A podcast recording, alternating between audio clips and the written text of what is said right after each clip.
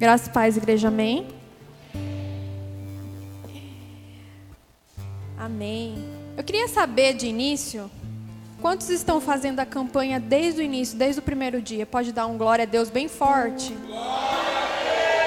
Amém. Aqui estão os revolucionários dessa, dessa geração. Amém?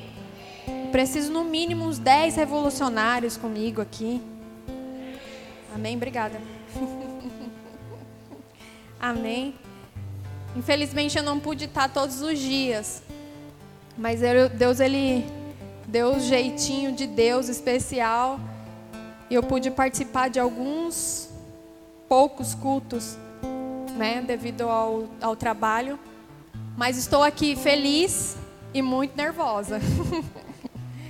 Alguns acham que ah, ela já está aqui, já está acostumada, sempre vem, mas não, eu pregar, eu, eu me reluto sempre para pregar, sempre está em evidência.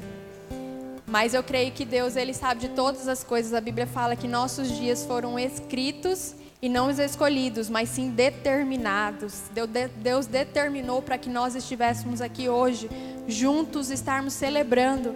E hoje é o encerramento, né, o décimo segundo dia que é o que representa o mês de dezembro. E o mês de dezembro ele costuma ser um, um mês de encerramento de ciclos, né? E Deus ele trabalha por ciclos. Sempre na Bíblia você vai estar tá ali atentos nos sinais e sempre vai ter alguns ciclos se fechando.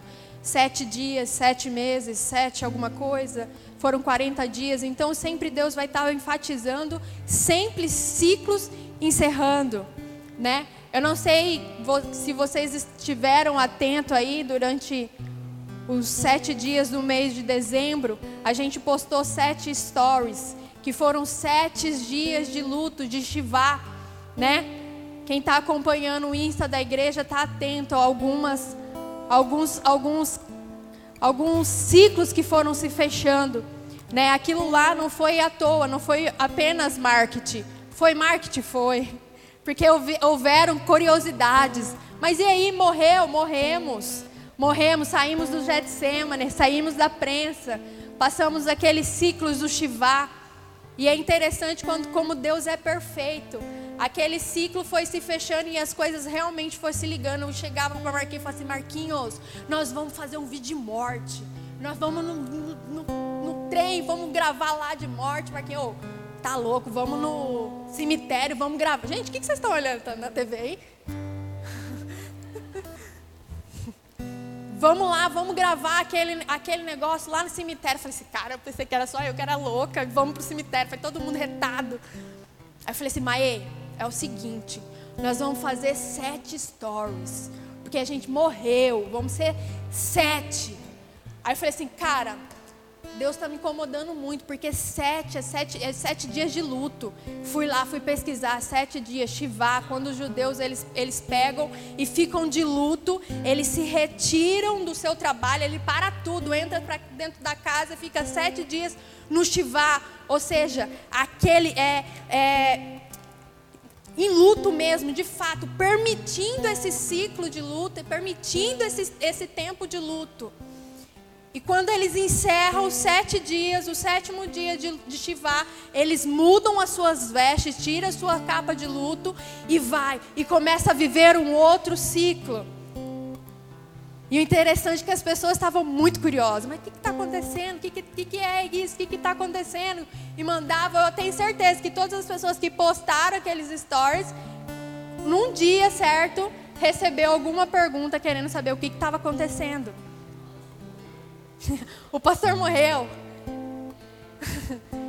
o pastor morreu, o que, que aconteceu? Está doente. Tem certeza que pessoas que talvez você nem conhecia mandaram mensagem para perguntar só que e aí, o que está acontecendo aí? E aí a gente vem e surge uma nova história, a vida, a vida de Deus, né, celebrando. E é interessante que não mudou algumas coisas aqui na igreja, mas as pessoas dentro delas mudaram-se o ciclo. Porque não foi apenas um, um, uma, troca, uma, uma troca de nome, Mas Deus, ele é um Deus que ele, ele, ele, ele leva tão a sério e ele é tão delicado nas suas coisas.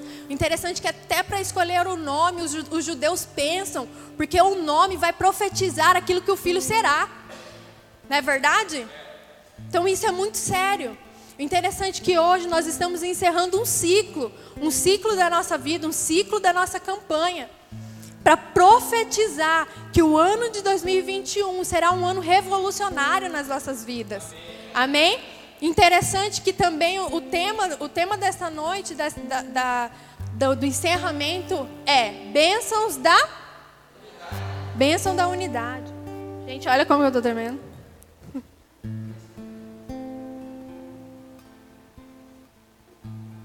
Amém? Bênção da unidade. Eu queria que você abrisse lá a sua Bíblia, no livro de Romanos, no capítulo 15, por favor. Será bem breve, pude ver que as pregações foram bem breves, eu vou ser bem breve mesmo. Amém? Quem está louco para ir embora, diga amém. amém. Misericórdia, estou brincando.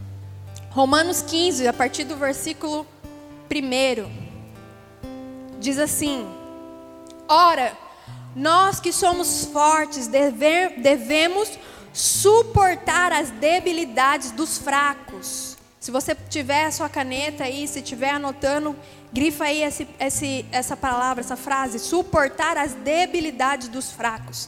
E não agradar-nos a nós mesmos. Portanto, Cada um de nós agrade ao próximo no que é bom para edificação. Repita comigo: edificação.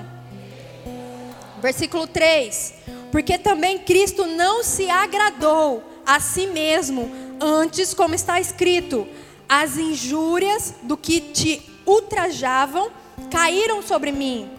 Pois tudo quanto outrora foi escrito para o nosso ensino foi escrito, a fim de que, pela paciência e pela consolação das Escrituras, tenhamos esperança. Repita comigo: esperança. Mais forte, esperança. Se você quiser grifar também, ora, o Deus da paciência e da consolação vos conceda o mesmo sentir de uns para com os outros. Repita comigo: o mesmo sentir. Com fé, igreja, o mesmo sentir de uns para com os outros, segundo Cristo Jesus. Versículo 6: Para que concordemente e a vós glorifiqueis ao Deus e Pai do nosso Senhor Jesus Cristo. Portanto, acolhei-vos uns aos outros, como também Cristo nos acolheu para a glória de Deus. Digo, pois, que Cristo foi constituído ministro da, da circuncisão em prol da verdade de Deus, para confirmar as promessas feitas para os nossos pais e para que os gentios glorifiquem a Deus por causa da sua misericórdia. E como está escrito, por isso eu te glorificarei entre os gentios e cantarei louvores em teu nome. E também diz: alegrai-vos, ó gentil, com o seu povo. E ainda, isso, louvai ao Senhor, vós de todos os gentios, com, com todos os povos louves. Também Isaías diz: haverá raiz de Jessé, e aquele que se levanta para governar os gentios. Nele, os gentios esperarão. E o Deus da esperança, diga mais uma vez: esperança, vos encha de todo gozo e a paz de, do, no vosso crer, para que sejais ricos de esperança no poder do Espírito Santo. Amém? Amém? Então, esse, esse versículo, esse capítulo é interessante que Jesus, ele ali fala muito de unidade muito de sentir o que o outro sente, de amar o que o outro ama, de se colocar no lugar do seu próximo, de, de sentir na pele o que o outro sente. E o mais interessante é que Jesus, ele se despiu do seu trono, se despiu da sua autoridade, se despiu da sua glória para se tornar, para se encarnar e sentir de fato o que o próximo sente. Amém? Então ele foi o maior, o, o maior, vamos dizer assim, a maior influência. Ele foi o maior espelho para que nós possamos sentir o que o outro sente. Amém? Então eu quero trazer alguns, alguns pontos de Jesus mesmo, do que Jesus foi na terra. Se você puder a Bíblia, sua Bíblia, lá em João, João 11, ali no versículo 35, no João 11, 35, se você quiser só anotar, mas é interessante que Jesus, o menor versículo da Bíblia é que Jesus chorou. Jesus ele, ele chorou pela morte de um amigo. Ou seja, Jesus sentiu o que realmente a unidade faz. A unidade de amigos, a unidade de companheirismo. Jesus sentiu aquela dor, aquela dor de Lázaro. E o interessante é que Jesus ele se, não só se relacionou com seu amigo Lázaro, mas ele se relacionava com, com a casa de Lázaro. A Bíblia fala que Maria e Marta também eram amigos de Jesus.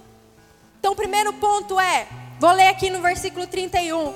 Os judeus estavam com Maria em casa e consolava vendo Vendo ela se, se levantar depressa e sair, seguiram supondo que ela ia ao túmulo para chorar. Quando Maria chegou ao lugar onde estava Jesus, ao vê-lo, lançou-lhe aos pés, dizendo: Senhor, se estiveres aqui, meu irmão não teria morrido. Jesus, vendo-a chorar, e bem, bem assim os, os judeus os acompanhavam, agitou em seu espírito, ele se comoveu, ele se colocou no lugar. Jesus sentiu aquela dor, aquela dor de perda de um amigo, de uma pessoa que Jesus partilhava. Jesus ele sentiu a dor daquela pessoa que ele sentava à mesa dentro da sua casa, dentro da casa de, lá, de Lázaro e tinha um relacionamento. E perguntou: Onde o sepultaste? Jesus respondeu: Senhor, vem e vê. Versículo 35. Jesus chorou. Marta, Maria estavam ali. E não sei se você consegue perceber, mas eu creio que Marta e Maria olhavam para Jesus e via nele a esperança da vida. Marta e Maria olhavam para Jesus e via a esperança. Talvez você não esteja entendendo, mas o que Deus quer falar para nós é que nossos amigos, aquilo que, aquele que nos une todos os dias conosco, aquele que nós partilhamos das boas e da más notícia, as pessoas precisam olhar para nós e falar assim: ei, aí está a minha esperança. Como assim, Camila? Nossa esperança não é Jesus? É. Mas se as pessoas olham para você, elas têm que ver o que? Jesus. E tem que brilhar a esperança. E Marta e Maria, elas puderam ver ali. A primeira pessoa, a Bíblia fala que manda, Marta e Maria manda chamar. Ei, manda chamar a minha esperança, porque o meu irmão está morto. E a esperança daquelas mulheres era Jesus, porque eles sentavam e comiam e partilhavam do mesmo pão, e elas sabiam quem estava sentado com elas na sua casa. Amém? Quantos estão comigo? Digam amém, bem forte. Então, um dos primeiros pontos é: Jesus, em Sua unidade, é a nossa esperança. Amém? Tem outro ponto, tem, tem vários pontos que no livro de João pode trazer para nós como experiência. E uma das experiências que a Bíblia diz é quando Jesus lava os pés dos seus discípulos. Aqui está no livro de João também, ali no capítulo 13 no capítulo 13, no versículo 12, diz que Jesus lavou os pés dos seus discípulos. Vamos ler para a gente acompanhar certinho?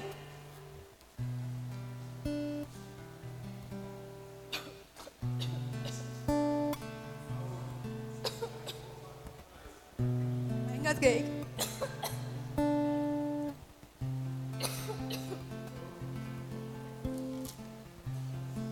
13 e 12.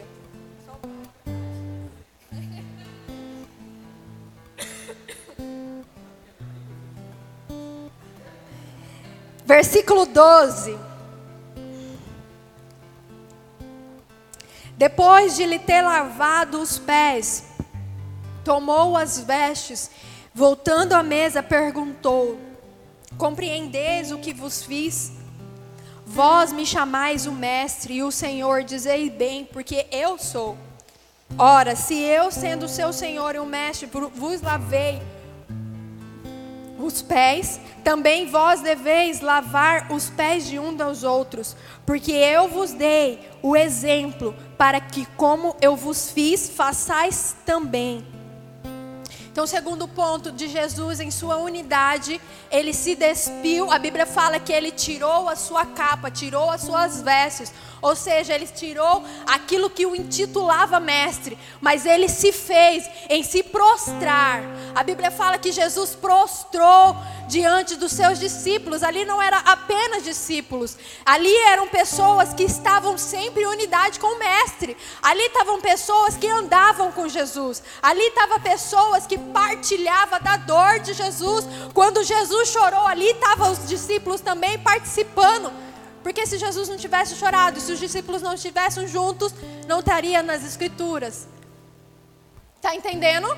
Então Jesus ele se desfaz, tira a Bíblia, a Bíblia é bem clara, bem, bem, bem clara. A Bíblia fala que Jesus tirou as suas vestes, tirou a sua capa, ajoelhou, se prostrou e lavou os pés dos seus discípulos. Então o segundo ponto é a humildade de Jesus. Nós, tenhamos, nós temos que ser humildes, humildes em falar assim: ó, oh, estou precisando de uma oração. Ô oh, amigo, eu estou precisando, realmente, eu estou precisando que você me ajuda nesse ponto. Nós estamos, eu estou trazendo para a nossa realidade. Amém? Então vai chegar um momento que a gente precisa tirar os nossos títulos, as nossas capas, as nossas vestes. E foi isso que Jesus fez.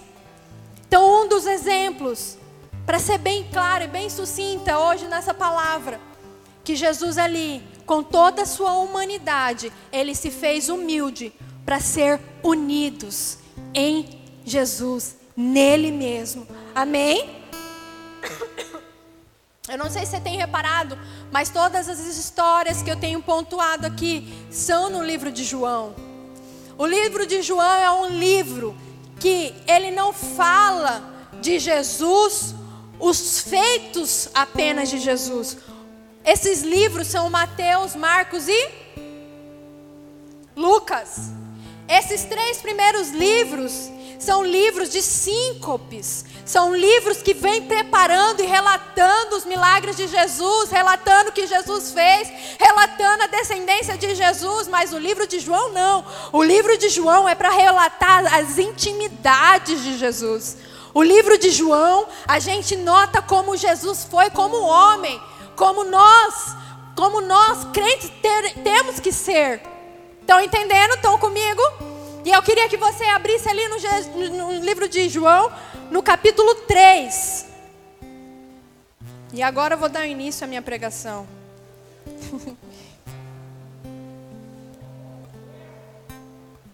capítulo 3 mesmo, no versículo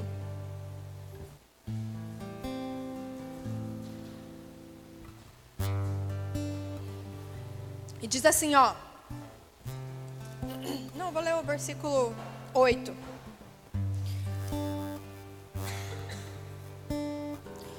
O vento sopra onde quer, ouves a sua voz, mas não sabes de onde vem, nem de onde vai. Assim é todo que é nascido do Espírito. O interessante é que Jesus estava falando para Nicodemos. Interessante também que João, quando apresenta Nicodemos, a Bíblia fala aqui no versículo 1 que fala assim: ó, havia entre os fariseus um homem chamado Nicodemos, um dos principais dos judeus. Ou seja, nem João sabia direito quem era Nicodemos. Fala que ele era um cara, um dos principais. Mas para a gente entender quem era Nicodemos, a gente precisa voltar três mil anos atrás. Ou seja, antes de Jesus. Nicodemos, ele vem, ele era, ele não era apenas um dos principais. Nicodemos era príncipe. Nicodemos era príncipe. Príncipe. Tô vendo. Quê? Simples igual Caio. E talvez você entenda assim, ó, que príncipe era de uma de uma Hã? De uma coisa é uma é monarca, né, filho de rei, mas não. Então a gente precisa entender quem era Nicodemos. Se a gente voltar lá no livro de Êxodo, a gente vai entender da onde vem Nicodemos. A Bíblia fala de Moisés, um líder muito importante. Um líder que foi, é, foi selado para ser o pai das nações. Moisés ele tirou não só dois mil, duas milhões de pessoas da, do Egito, mas a Bíblia fala que Moisés não só tirou os, os hebreus, mas se a gente ler, vai falar, vai ver que Moisés te libertou, junto com eles vieram os vizinhos. Então era muito mais de pessoas. Não era só os hebreus, veio com eles os rabos, os que não eram besta. Amém? Então Moisés era um líder nato. A Bíblia fala que chegou um tempo em seu ministério que, que falaram assim: Moisés, coloca uma burca, porque se eu olho para você, a sua luz reluz é muito forte. Para a unção, a unção de Deus sobre Moisés saía sobre os poros de Moisés, de tão forte que era a presença dele, a presença de Deus. O interessante é que a Bíblia fala assim: ó, Moisés era um, um líder que era um tipo de pastor que vivia resolvendo problemas dia e noite. Todos os dias Moisés tinha problemas para ser resolvido. A Bíblia fala que chegou um certo dia no ministério de José que o seu sogro falou assim: ó, vou dar uma ideia. Você precisa tirar um tempo para sua família. Você está cansado. Por que, que você não faz o seguinte? Chama, chama os homens aí um povo que você vive em união, em unidade, e começa a distribuir, porque senão você vai morrer. É desse jeito. É mais ou menos desse jeito que diz lá em Êxodo. E que aconteceu é que Moisés realmente falou assim: é, realmente eu preciso. Preciso mesmo desse tempo. E Moisés, então, a Bíblia fala que Moisés chamou 70 homens. 70 homens. E a Bíblia fala que Moisés começou a ungir a cada um deles. E Moisés ele ungiu, e a Bíblia fala que Moisés compartilhou, compartilhou para cada um daqueles homens a unção. E a Bíblia fala que na, a partir daquele momento, todos eles começaram a profetizar. Vocês estão entendendo? Moisés ele partilhou e a nossa igreja tem aprendido uma coisa, que a prosperidade vem no dar, no compartilhar. E Moisés ele compartilhou. Então o que, que aconteceu? O que, que aconteceu ali naquele, naquele momento? Ele chamou aqueles 70. Então aqueles 70 homens, eles resolviam os problemas que acontecia naquele momento. Mas os problemas mais difíceis vinham até Moisés. Estão entendendo? E aí, ali começou o famoso sinédrio. Moisés era o líder que hoje nós podemos falar como o nosso Brasil aqui, o Tribunal de Justiça, como que é? STF. Então ali é um sinédrio, não é? Então José foi o primeiro o primeiro líder do, ele era o príncipe do sinédrio. Aqueles homens legislavam aquela terra. Então, Moisés era o homem da capa preta, literalmente. Literalmente, Moisés era o líder do sinédrio, que hoje popularmente por nós é geralmente pejorativo. Lá, lá o sinédrio. O pessoal que ó julga, sentencia. Por isso que Moisés era muito é muito associado com a lei, Porque não tem como, a, a, os judeus eles falam que não tem como separar Moisés do Torá. Porque Moisés era a lei. Vocês estão entendendo? Então ali, há mil anos antes de Cristo, começou o Sinédrio. E aí chegou, teve vários príncipes, como Saul era um dos príncipes do Sinédrio, Davi logo depois, depois veio Salomão. E aí foi indo, foi indo, chegou Alexandre o Grande, né, que geralmente quando entrava na terra, eles acabavam com tudo, pegavam as riquezas, acabavam com tudo, morria. Mas o Alexandre Grande falou assim: ó, vou mudar essa, essa ideologia. Eu vou entrar, vou dominar a terra, mas vou deixar que eles é, é, continue a sua religião. Continue ali as suas amizades, continue a sua unidade. E aí chegou aonde nós queremos chegar. Nicodemos, que na época não era apenas um príncipe monárquico, era um príncipe que regia. E o interessante é que o versículo fala aqui que Nicodemos se foi se encontrar com Jesus durante o dia, é isso? Tô gostando. Melhor aluno da sala aqui. Estamos encerrando, gente.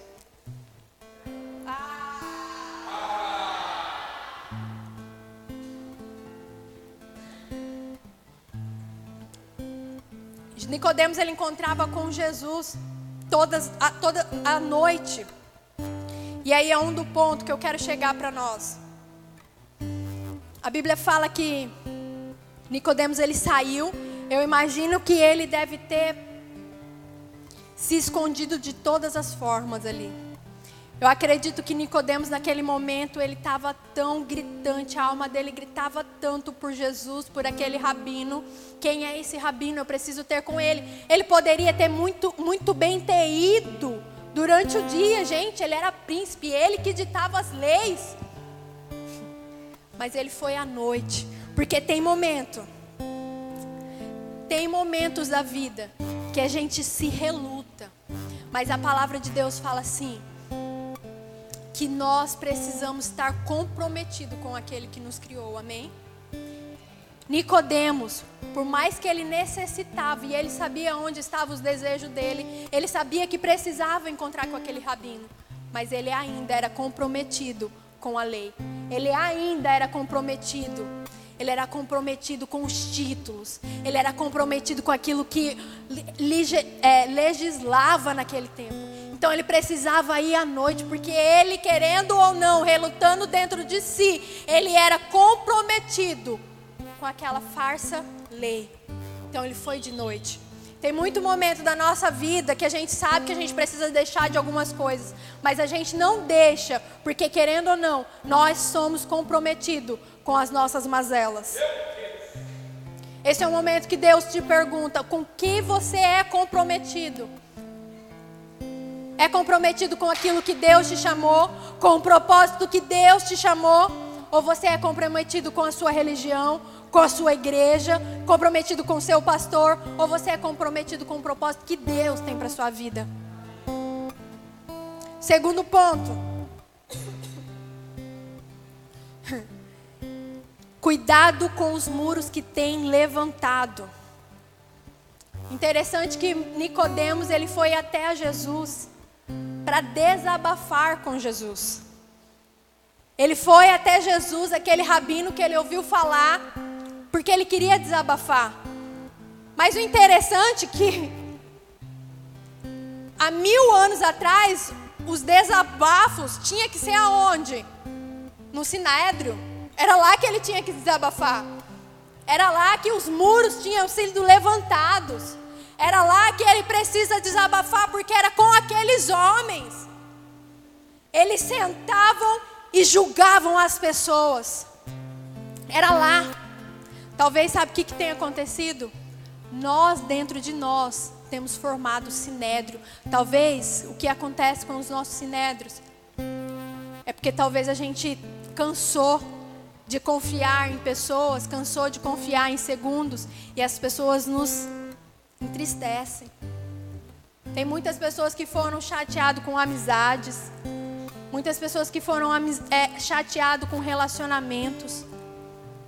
Talvez essa não era a situação real de Nicodemos, mas eu tenho certeza que para ele estar tá aos pés de Jesus, alguma coisa não muito agradável aconteceu para ele. Desfazer e procurar a Jesus no calar da noite. O interessante que eu anotei aqui, ó. Jesus não te libertou para ser escravo. Às vezes nós fechamos a nossa porta do nosso coração. Às vezes a gente acha que é até um ponto positivo da gente fechar a porta no coração, mas ninguém entra, mas você também não sai. Às vezes nós, nós ficamos presos por essas, essas coisas, essas marcas, aquilo que os nossos títulos. Não, eu não posso me sentar aqui, não posso me sentar com os meus discípulos. Pô, eles vão ver eu chorar. Eu não posso me despir dos meus títulos, daquilo que eu sou, daquilo que eu estudei tanto. Nossa, hoje eu sou uma fisioterapeuta, eu não posso vir e sentar ali direito com qualquer um. Mas o interessante que aquele o maior exemplo se despiu da sua capa e lavou os pés dos seus discípulos. Hoje Deus ele quer quebrar as estruturas do nosso coração para que nós, é, nós sejamos libertos. O propósito do Senhor na vida de Nicodemos era muito mais. Mas aí Jesus pega e fala assim, ó: Quer me seguir? Quer virar meu discípulo? Deixa aí. Deixa o sinédrio. Deixa o seu título de príncipe e venha após mim. Porque o vento sopra e só ele sabe aonde vai. Amém? Vocês talvez não estejam entendendo. A Bíblia fala aqui, ó, o sentido do vento, ele quer dizer espírito. Espírito não tem como prender espírito. O vento sopra só Ele sabe para onde vai. Só Ele. Hoje, hoje eu estava conversando com a minha irmã. E, e, cara, eu sou muito, muito de boa. Talvez ela ache que eu sou até louca.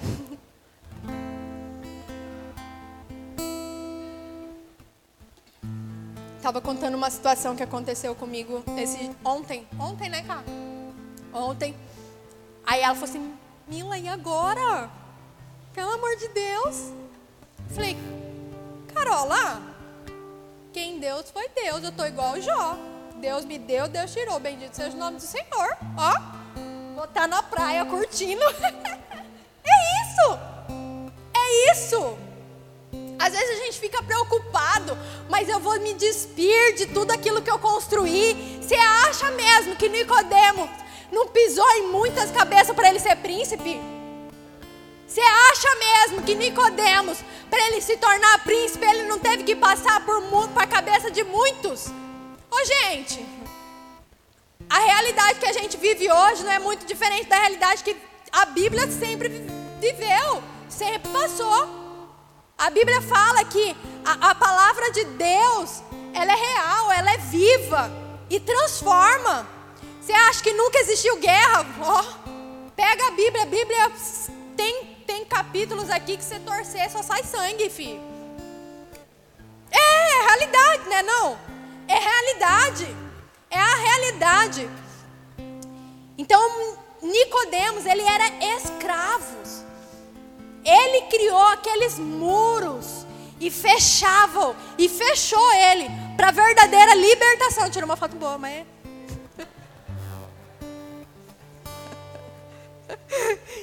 libertou. Interessante que Jesus naquele momento ele sabia o verdadeiro desejo do coração de Nicodemos. Ele sabia o que, Nicodemos queria. Ele sabia, senão ele não teria falado assim, ó, oh, vento sopra. Ou seja, seja livre. Livre desse muro que você formou dentro do seu sinédrio. Jesus está falando para os nossos corações hoje: ei, seja livre do sinédrio que você formou dentro do seu coração. Não foram as pessoas, não foram com quem você se uniu. Foi você que uniu, que fez e levantou esse muro de sinédrio dentro do seu coração. Amém? Eu queria que, para fechar mesmo, Jesus ele ali queria saber, queria derramar, mas Nicodemos ele decidiu viver aquilo. Nicodemos ele decidiu ter aquela decisão. O que Deus tinha para derramar, o que Jesus tinha para derramar sobre Nicodemos era muito maior do que ele derramou na vida de, de Moisés. Mas ele decidiu pelos muros que ele que ele levantou. E para encerrar, eu escrevi uma palavra aqui, um textinho,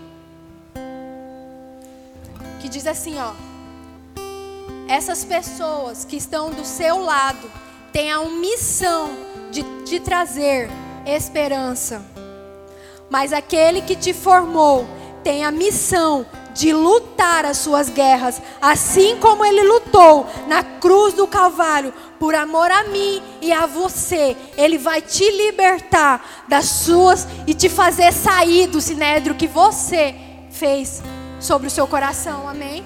Eu queria que você levantasse. Colocasse a mão sobre o seu coração. Se pudesse diminuir as luzes da igreja.